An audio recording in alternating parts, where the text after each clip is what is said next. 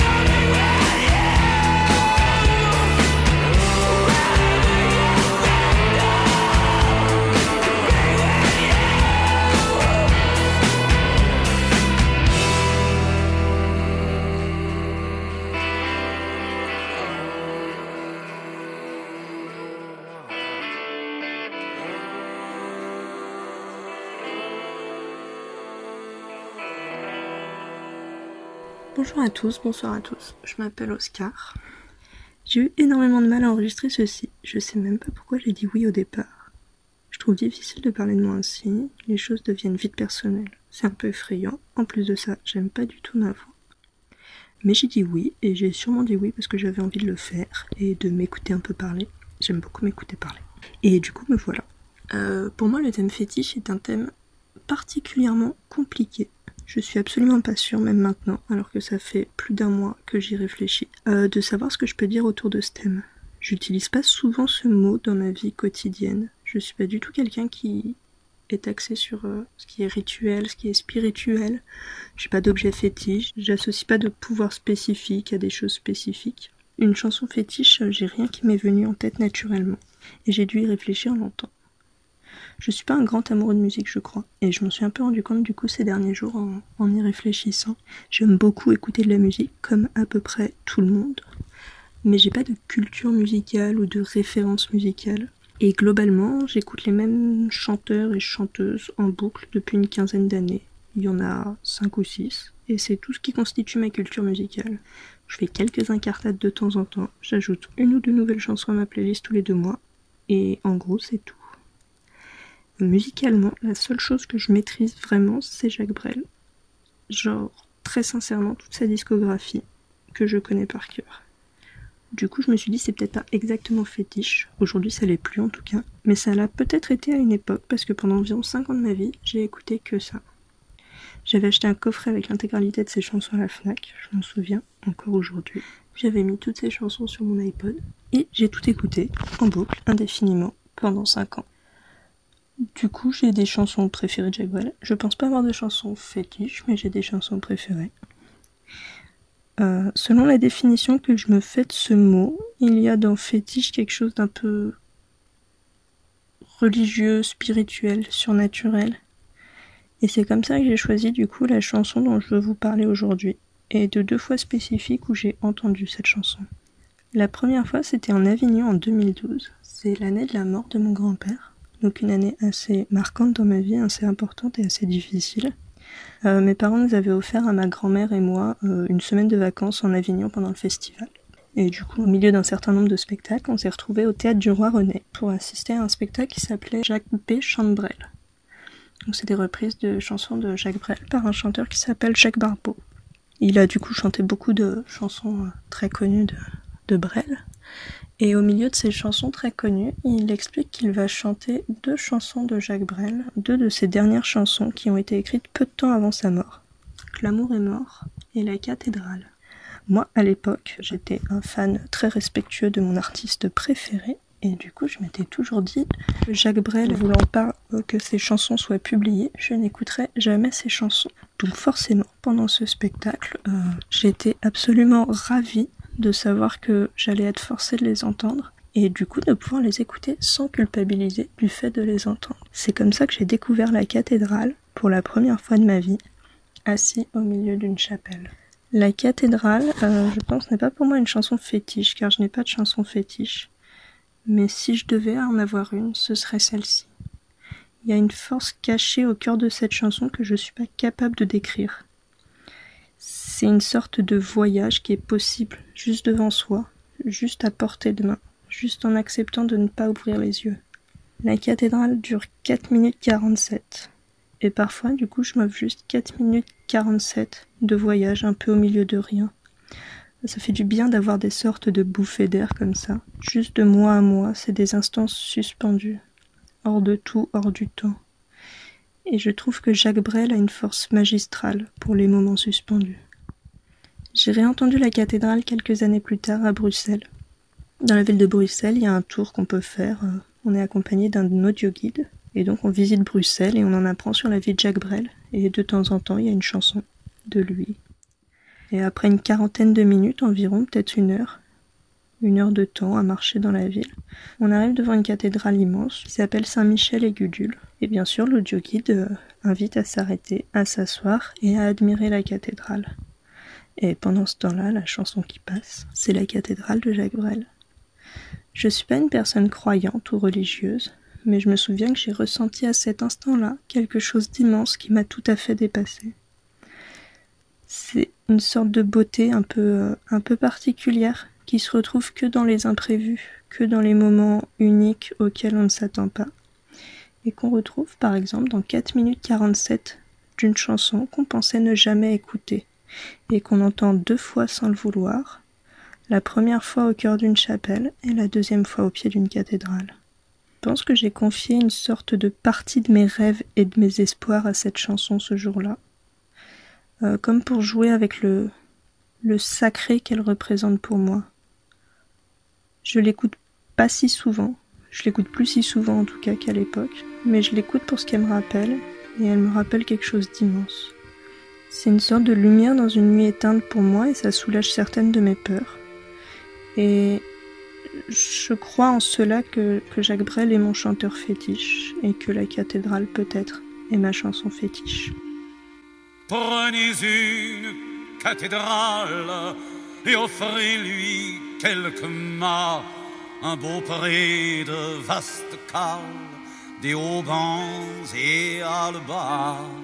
Prenez une cathédrale haute en ciel et large au ventre, une cathédrale à tendre de clin phoque et de grands voiles. Prenez une cathédrale de Picardie ou de Flandre, une cathédrale à vendre par des prêtres sans étoiles. Cette cathédrale en pierre qui sera des bons dieux risés. Traînez-la à travers Paris jusqu'où vient fleurir la mer. Hissez la toile en riant et filer sur l'Angleterre.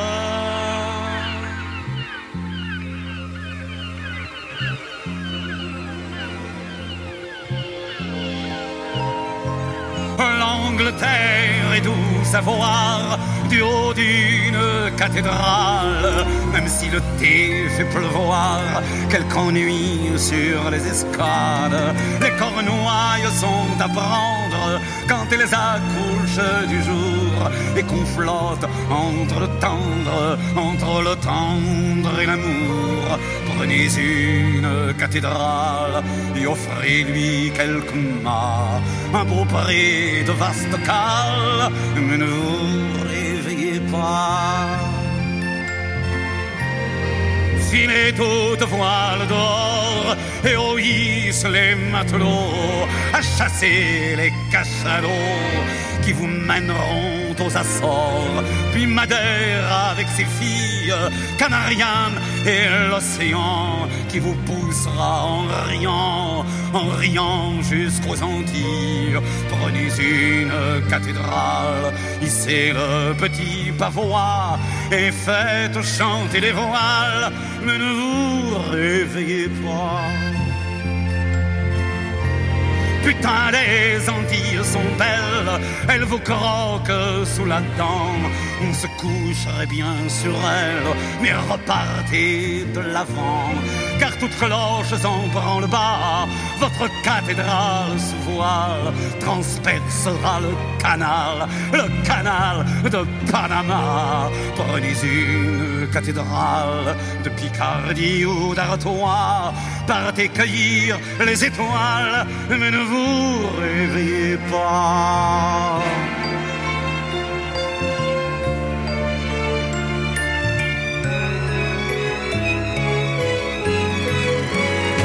Et voici le Pacifique, longue houle qui roule au vent et ronronne sa musique jusqu'aux îles droit devant. Puis que l'on vous veuille absoudre, si là-bas bien plus qu'ailleurs, vous tentez de vous dissoudre entre les fleurs et les fleurs.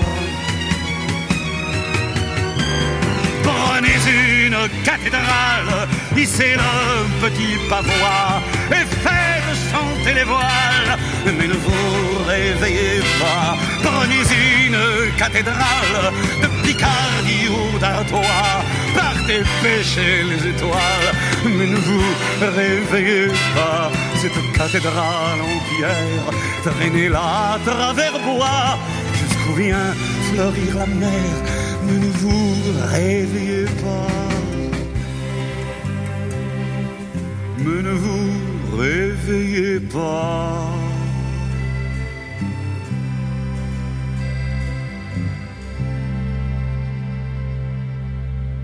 Bonjour Alors moi c'est Audrey, ou plutôt sur les internets euh, Herculea. Aujourd'hui on m'a demandé de parler de, de ma chanson fétiche, donc euh, de ma chanson porte-bonheur. Évidemment euh, j'ai cogité pas mal parce que je ne trouvais pas forcément de chanson fétiche. Qu'est-ce que c'est déjà une chanson porte-bonheur? Une chanson qui t'a accompagné dans des moments de joie ou une chanson qui t'a procuré à elle-même des moments de joie? Ou un truc que t'écoutais euh, pile quand il s'est passé des choses super chouettes pour toi? Je ne sais pas. Du coup, euh, j'ai un peu cogité et je me suis retrouvée à regarder dans mes playlists ce qui allait bien pouvoir euh, euh, bah, compenser cette petite erreur de ma part qui est de ne pas avoir une chanson favorite écrite comme ça pile pour moi. Donc j'ai recherché, j'ai recherché et puis je me suis dit que ma chanson fétiche, en tout cas la chanson que je considère comme ma chanson fétiche, ça pouvait être la chanson Agitation tropicale de l'impératrice. Déjà, euh, l'impératrice, là, c'est un groupe, je crois. Enfin, je ne sais même pas qui est vraiment derrière ce groupe, mais c'est un des artistes que j'adore. Euh, cette chanson m'a accompagnée dans plein de moments de vie où euh, bah, je, je, suis contente qu'elle m'ait accompagnée. Donc je la perçois un peu comme une chanson porte-bonheur. Je l'ai utilisé dans des grands trajets de voiture où, bah, justement, euh, j'étais pas forcément sereine et donc j'étais contente qu'elle soit là. Je l'ai utilisé pour me donner du courage pour faire des choses que j'aurais peut-être jamais fait auparavant, euh, où je l'avais dans mes écouteurs, dans mon baladeur, des choses du genre. Donc je suis super contente de vous présenter aujourd'hui la chanson Agitation tropicale de l'impératrice.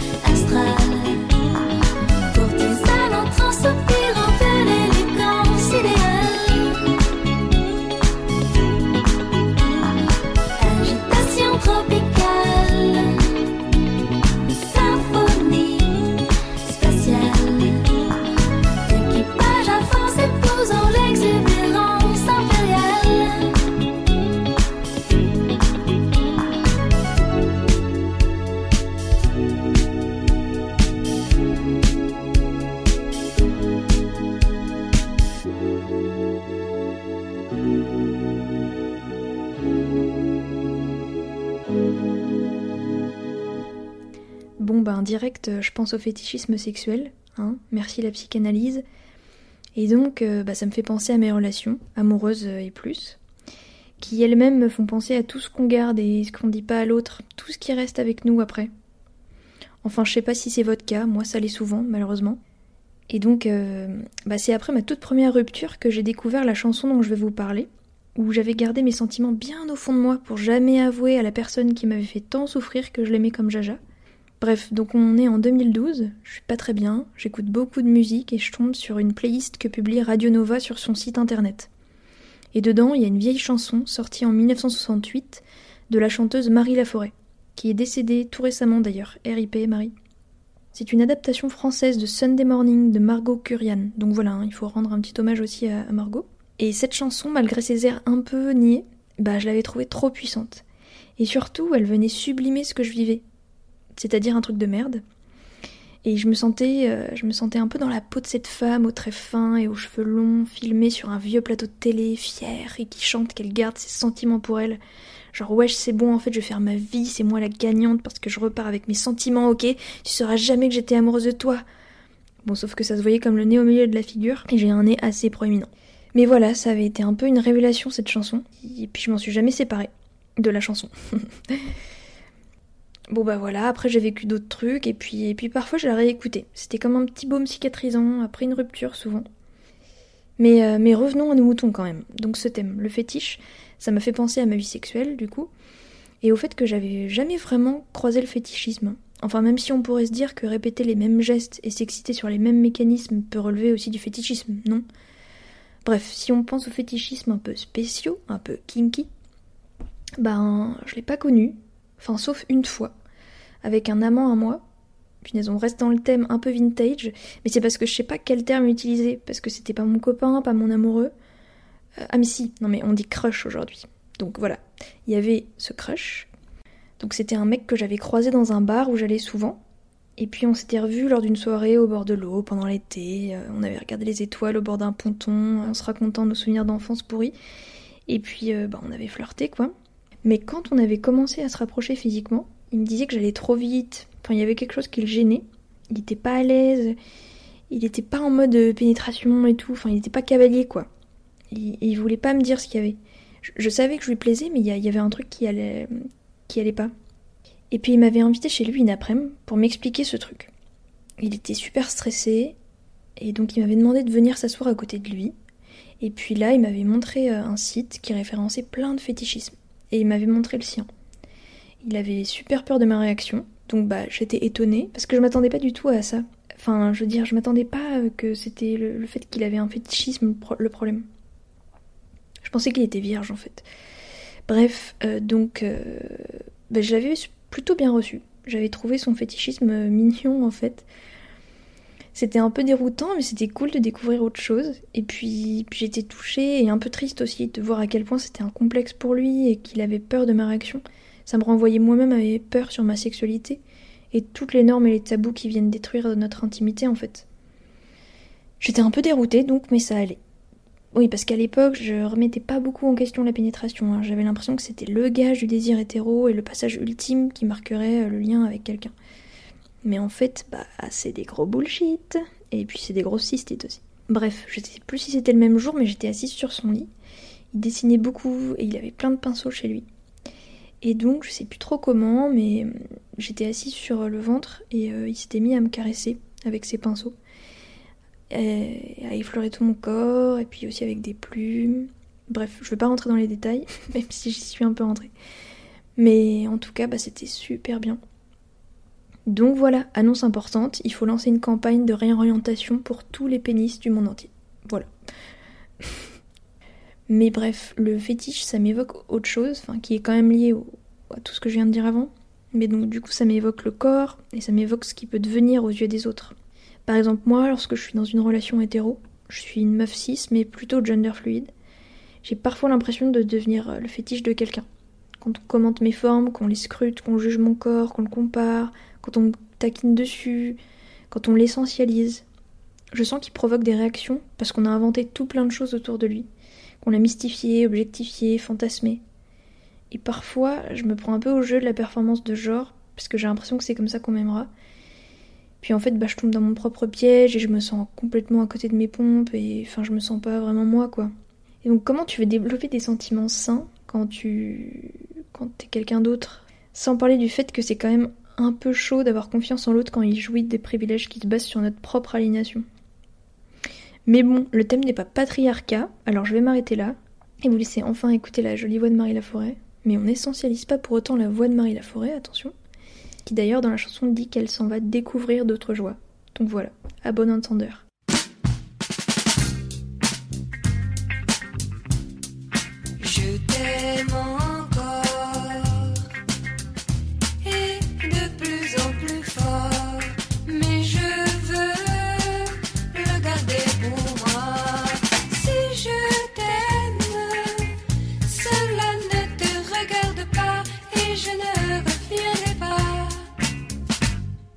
Non pas cette fois.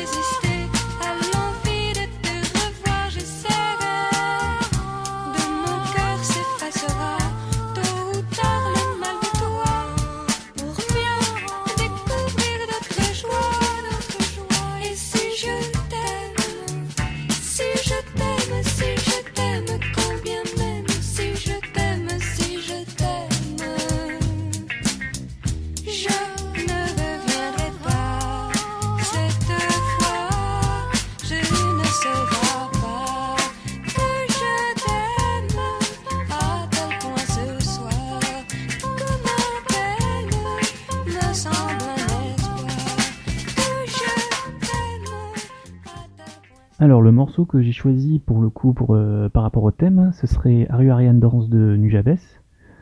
Euh, la raison est que en fait ce morceau je le trouve très très doux, euh, très très calme et il me détend beaucoup ce morceau. À chaque fois que je l'écoute c'est la tranquillité, c'est positif, c'est voilà, sans non plus être joyeux, c'est juste bien. Et par rapport au thème choisi, euh, c'est plutôt dans le sens du, euh, du côté du, euh, bénéfique, positif, que, que je, dans, dans, le, dans, le, dans ce cadre-là que j'ai choisi ce morceau, parce qu'à chaque fois que j'écoute ce morceau, moi ça me, ça me détend. C'est le truc qui me, qui me rappelle des souvenirs doux. par exemple, une- un truc tout bête, par exemple à la fin de, de, de- l'hiver, quand, il commençait à- y avoir euh, des, rayons, les rayons de soleil, euh, enfin du soleil, que, un petit, un- bien chaud. Enfin, je sais pas si vous voyez ce que je veux dire. C'est, euh, en gros, c'est quand ça commence, quand le soleil commence à chauffer de nouveau, mais très, de, très doucement. Moi, ça me fait penser un peu à cette sensation-là, genre euh, il fait un peu frais, mais le, le soleil réchauffe un peu. Enfin voilà.